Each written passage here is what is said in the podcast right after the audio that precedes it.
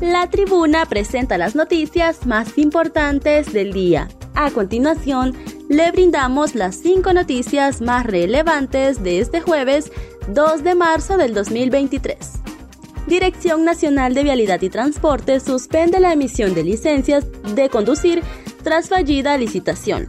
La Dirección Nacional de Vialidad y Transporte informó que suspendió sus labores de emisión y renovación de licencia de conducir hasta segunda orden. Los motivos son debido a los procesos de licitación en la antigua empresa emisora de este documento.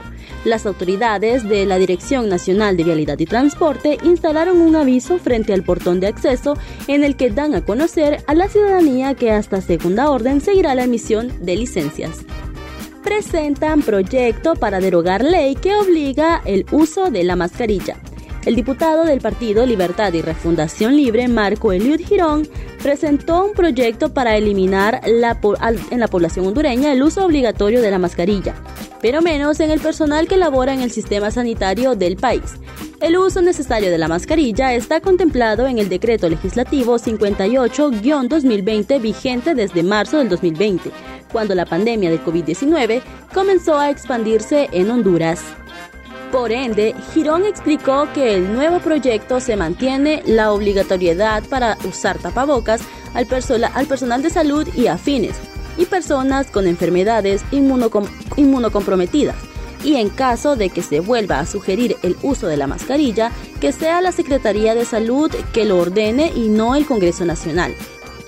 En otras noticias, una pensión para indígena lenca, símbolo del empira, la moneda de Honduras.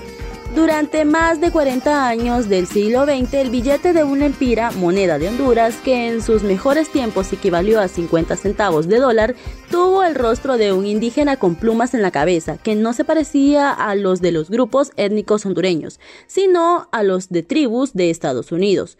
La empira es el nombre de un cacique hondureño lenca del siglo 16 que, según apuntes históricos, en 1537 murió luchando cuerpo a cuerpo contra los conquistadores españoles en un sector que ahora se conoce como el Departamento del Empira.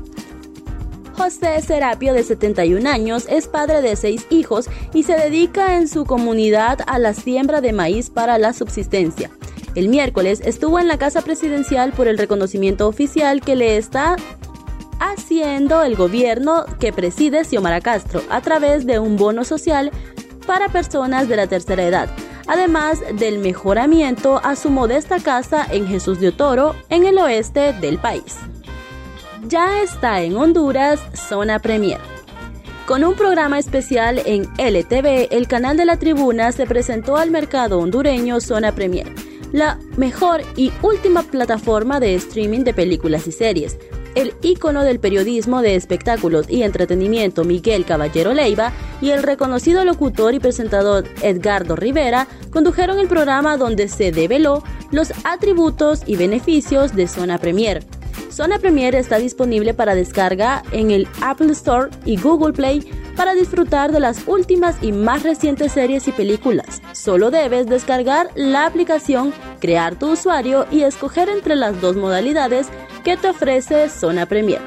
Esto por solo 129 lempiras puede tener una membresía, con lo que accederá a más de mil películas y series. Ministro salvadoreño dice que Petro se está subiendo en liderazgo de Bukele. El ministro de Trabajo de El Salvador, Rolando Castro, dijo este jueves que el presidente de Colombia, Gustavo Petro, se está subiendo en el liderazgo y la popularidad del mandatario salvadoreño Nayib Bukele y señaló que Petro debería estar pendiente de la embajadora de Estados Unidos en ese país. El presidente Bukele a nivel regional, a nivel de América Latina y parte del mundo es un presidente con un gran liderazgo.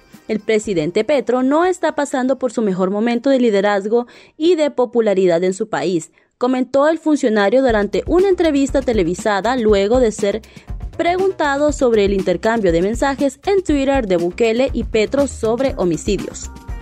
Bukele y Petro intercambiaron el miércoles mensajes en Twitter luego que el mandatario colombiano aseguró en un acto de gobierno que se pueden ver, que se pueden ver en redes las fotos terribles no me puedo meter en otros países del campo de concentración de El Salvador, lleno de jóvenes, miles y miles encarcelados que le da a uno escalofríos. Esto en referencia a que el gobierno de Bukele trasladó al Centro de Confinamiento del Terrorismo, SECOT, una cárcel de máxima seguridad para 40.000 presos a 2.000 supuestos pandilleros.